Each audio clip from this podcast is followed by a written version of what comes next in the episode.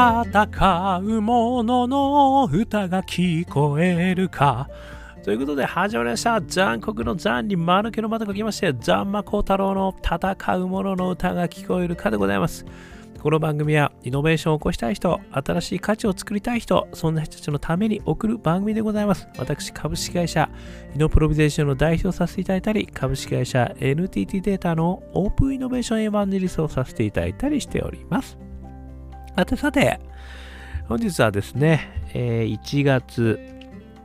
6日、ね、5日の夜と、えー、6日の早い時間という感じになっております。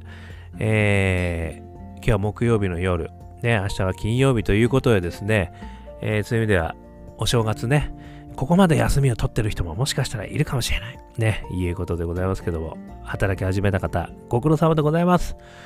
えー、私もですね、もう早速働いておりますよ。ね、一生懸命働いて、一生懸命稼ぐ。ね、そして 一生懸命、お客様の笑顔を見るため頑張りますみたいなことですね。なんとかこうエンジンかけていこうと、えいうことでございます。そんなですね、えー、私でございますけれども、ちょっとした息抜きにですね、えー、トップガン、マーベリック、見させていただきました。ついに、いや、ちょっと見なきゃいけない、見なきゃいけないと思いながらですね、なかなか見る機会がなかったんですけれども、えー、見させていただきました。ね、皆さんはご覧になりましたか？ね、トップガン。トム・クルーズですよね。まあ、我々の世代においてはですね、あのトップガンがかっこよかった。ね、トム・クルーズがとにかくかっこよかった。ということでですね、えー、非常にこう、まあ、懐かしさとともにですね、そして新しいですね、もう技術満載のですね、すごい迫力の映像。そしてかっこいい、相変わらずかっこいいトム・クルーズのですね、こう痺れる、えー、マーベリック。いやー、これがですね、とにかく感動させていただいたということだったんですけれども、えー、やっぱりですね、私今回見させていただいて、あの、感動で涙がちょちょげれたんですけれども、それとともにですね、やっぱりこのマーベリックっていうのは、イノベーターそのものだなっていうふうに思ったという話をですね、今日はあのしてみたいと。で、それがですね、すなわち文化情勢にもつながるね、これと。いうこともですね、ちょっとお話ししてみたいと思ってます。えー、ただですね、このトップガンマーヴェリックの中身をね、言っちゃうと、まだ見てない方、あのー、分かっちゃったらちょっとつまんなくなっちゃうんで、もうネタバレはしません。もうトップガンマーヴェリックはね、もう皆さん分かってると。で、トップガンを分かってるという前提でちょっとお話をね、えー、させていただきたいと思いますと。で、まあ簡単にトップガン、ね、これあの、何なのかっていうとですね、あの、あるですね、その、これ確か海軍の、あの飛行機チームなんですよね。で、こう、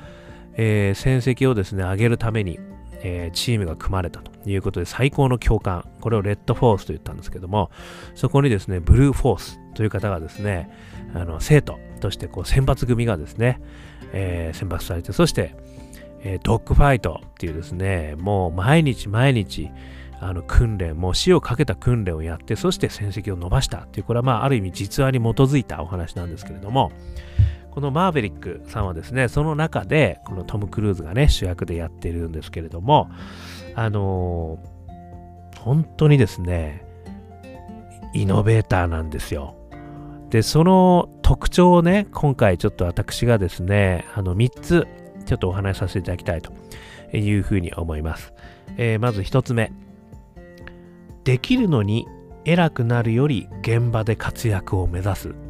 ということなんですよね。このあのマーベリックさんね、トム・クルーズやってますけども、めちゃくちゃすごいんですよ。あのいろんな戦績を上げてるんですけども、でもですね、あの現場でやってるんですよね。これがやっぱり私、あの一つイノベーターのですね、特徴と本当に同じだなと思うんですよね。あのやっぱり世の中のイノベーターの方々っていうのは、あんまりですね、こう、偉くなる、ね、要は組織の中で上に登っていくというよりはですね、やっぱり自分が好きなことだったり、自分のこうパッションが燃えること、こういったことをですね、あの、やるんですよね。そしてそれがうまくいこうがうまくいく前がですね、やっぱりこう自分の人生かけてやっていくということですよね。そして、得てしてですね、このイノベーターがやっていることっていうのはうまくいっても、その実績が出るまでに、こう実績っていうのはね、ある意味やっぱり売り上げとか利益とかって言われちゃうんですよね。こういうのが、あの、やっぱ時間かかるんですよ。すごく、特にイノベーション、ね、イノベーションであればあるほどですね、あの、行動変容とね、そして心理変化までこうついてこさせなきゃいけないわけですから、時間かかるんですよね。で、そのうちに移動しちゃうみたいなことがあってですね、なかなかその果実をですね、得ることができないので、このイノベーターはなかなか偉くなれないっていうこともですね、パラドックスとしてね、私はよくあの聞く、もしくは感じることであるんですよね。それでもですね、イノベーターは、やっぱりこう自分自身の価値観に基づいてですね、やる。これがまさにイノベーターだなってことがですね、まあ、まさにこのマーベリックにちょっと重なった。これが一つ目ですね。そして二つ目。組織に迎合せず、正しいと思ったことをやる。これが二つ目の特徴なんですよね。やっぱりですね、あのー、先ほど言った通りね、そういう意味ではその偉くなろうとかね、そういったことを全く思ってないんで、あのー、上から言われて、あのー、おかしいなと思ったことはですね、意を唱えるわけですよね。これはあのよくね、コンプライアンスの時にね、あの会社がやれと言ったらお前はやるのかとかね、なんかこう、いろんなこう指導がね、あるんですけれども、あのまあそういうのともですね、あの一線を画すぐらいですね、もうとにかく上司が言ったからといって自分が正しくないと思ったらやらないんですよね。だからそれがいい面に働くね、例えばコンプライアンスとかそういうことだとすごくいい面に働くこともあるんですけれども、でもやっぱりこう組織の決定みたいなね、あのー、そういったことに従わないやつみたいな烙印を押されちゃうこともやっぱりあるわけですよね。それでもですね、やっぱりそれをやり抜くんですよね。ここにはやっぱりこう、あくまでも、あのー、私がよく言う自分軸と他人軸の話がありますけども、やっぱり自分軸を最初にやっぱり考えてるんですよね。で、それをやっぱりおかしいと思ったらですね、やっぱりその組織の空気と読まずにですね、違うと。やるんだと。これは必要なんだと。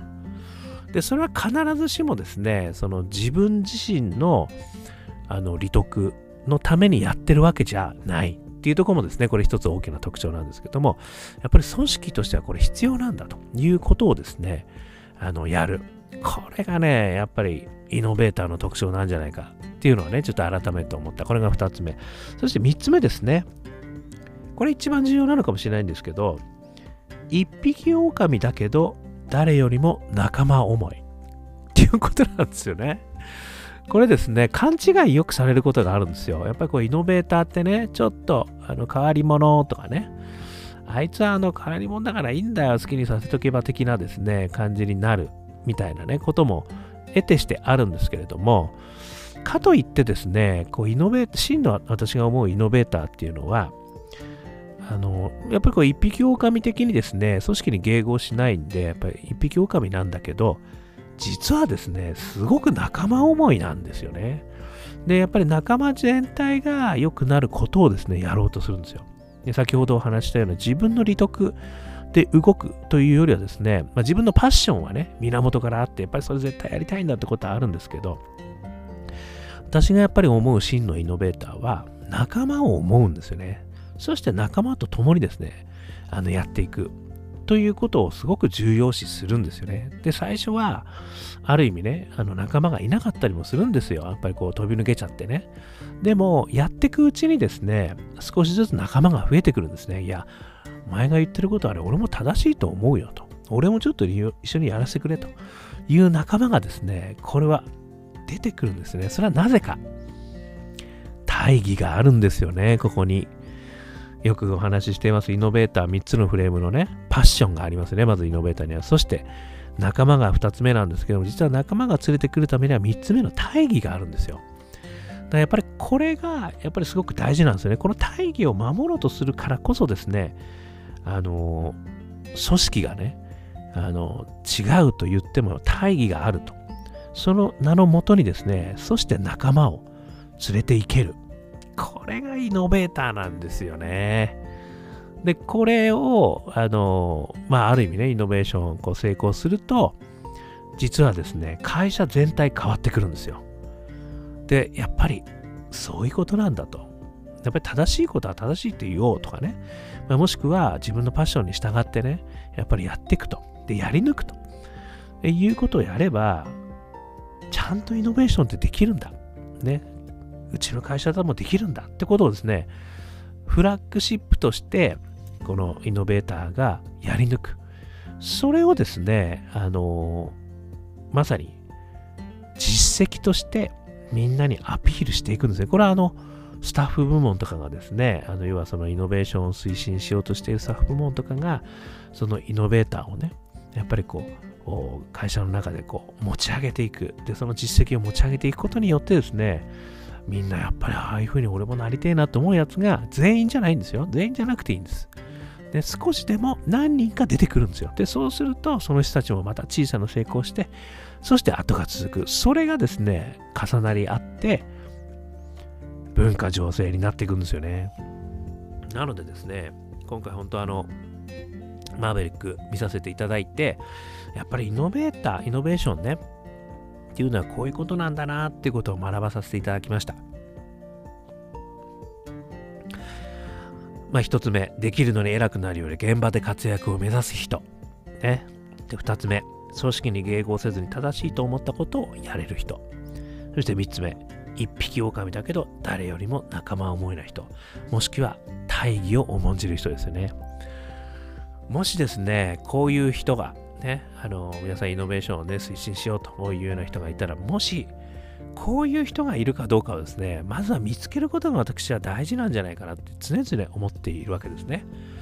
あのよくね、こう、アイディエーションをやるとかね、文化情勢やるんで、アイデアコンテストとかって、で、こう、仕組みや、仕組み作ってお金出しますとかってやっても、なかなかいいアイデア出てこないんですよとかね、なかなかいい、えー、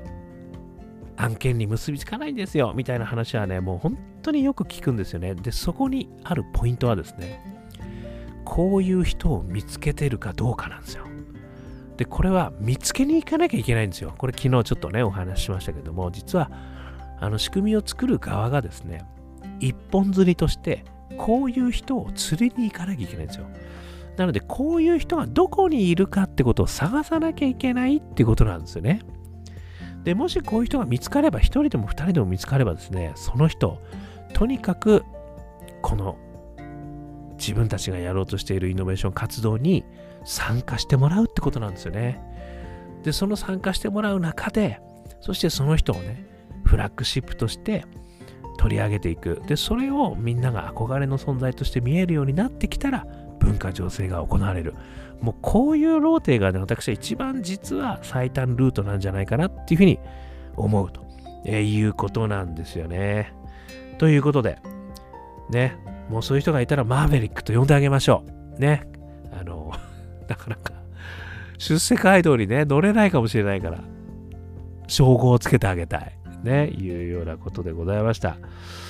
えー、ということでですね、あのー、皆さんイノベーション活動やってる場合はそういう人を探そう。もしくはね、そういう人になろう。ということがですね、このトップガンマーヴェリック、えー、からですね、私は学ばさせていただいたということですので、ぜひぜひ見てみてください。ね、ちょっとここ私貼っときますから、トム・クルーズトップガンマーヴェリックホームページ。今ですね、いろんなあの、私自宅でね、見させていただきました。いろんなところであのメディアとして配信もされてるようですので、ぜひぜひよかったら見てみてください。ね。えー、ということで、少しでも参考になりましたら幸いです。アンカー .fm 毎日話してますんで、よかったら登録してください。あとはですね、Facebook とか Instagram とか毎日配信してますんで、よかったらそこからもコメントください。そして、我がアカペラグループ香港ラッキーズ中年ワンダーランドというですね、元気の出る曲、えー、やってますので、えー、これ中年不思議国とウェブページを検索していただくとですね、ストリーミングサイトから YouTube などからですね、ストリーミングできますんで、よかったら聞いていってください。そして、そして、なんとなんと、アカペラ界のマーヴェリックと言われている、ね、あの誰も言ってませんけども、私が勝手に言っている香港ラッキーズ。これのですね、年末ワンマン30周年ライブ、このアーカイブがですね、なんと1月6日のですね、3時59分までとなってますんで、これもまたリンク貼っときますので、よかったら、あと1日ね、えー見る機会ありますんで、ぜひぜひ見てみてください。えーアカペラ界のマーヴェリックはどんなことやってんのか、ね、楽しいと思います。ということでございまして、ね、えー頑張っております。そして、えー一人からでもイノベーションできるぜといったことをね、書いた本、えーオープンイノベーション21の秘密、これも電子書籍、リアルの書籍ありますんで、ね、この正月の憩いのひとときね、1時間ぐらいで読めちゃいますんで、ね、イノベーション活動ってどういうことやればいいんだろう。ね、そういったことが一人からでもできる。そんなことを書いた本、中身こういう声でございますんで、よかったら見てみてください。えーそしてですね、私こういうお話をさせていただいてますけれども、えーイノベーション活動ですね、ご支援させていただいてます。実はですね、私がやっているそのコンサルの中でもトップガンワークショップ、ワーキングというのをやってまして、まさにですね、こういったトップガン選ばれた、あの方々をですね、どうやってこうビジネスを作ってもらうか。そしてこうトップガンのようにですね、もう切磋琢磨して、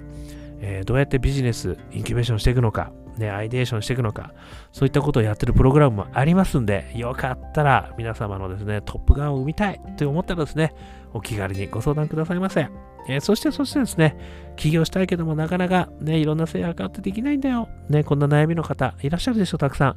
えーそんな方々を支援するプラットフォーム作りもしてますんで、学生の方、もしくは大企業でね、起業したい、さらに起業したいんだ、ね、そんなことを思ってる、えーもしくは奥様な、ね、いろんな方いらっしゃると思います。えーぜひぜひ、えー悩んでる方はご相談いただいたら幸いです。ということで、今日も聞いていただきまして、どうもありがとうございました。それでは皆様頑張りましょう。また明日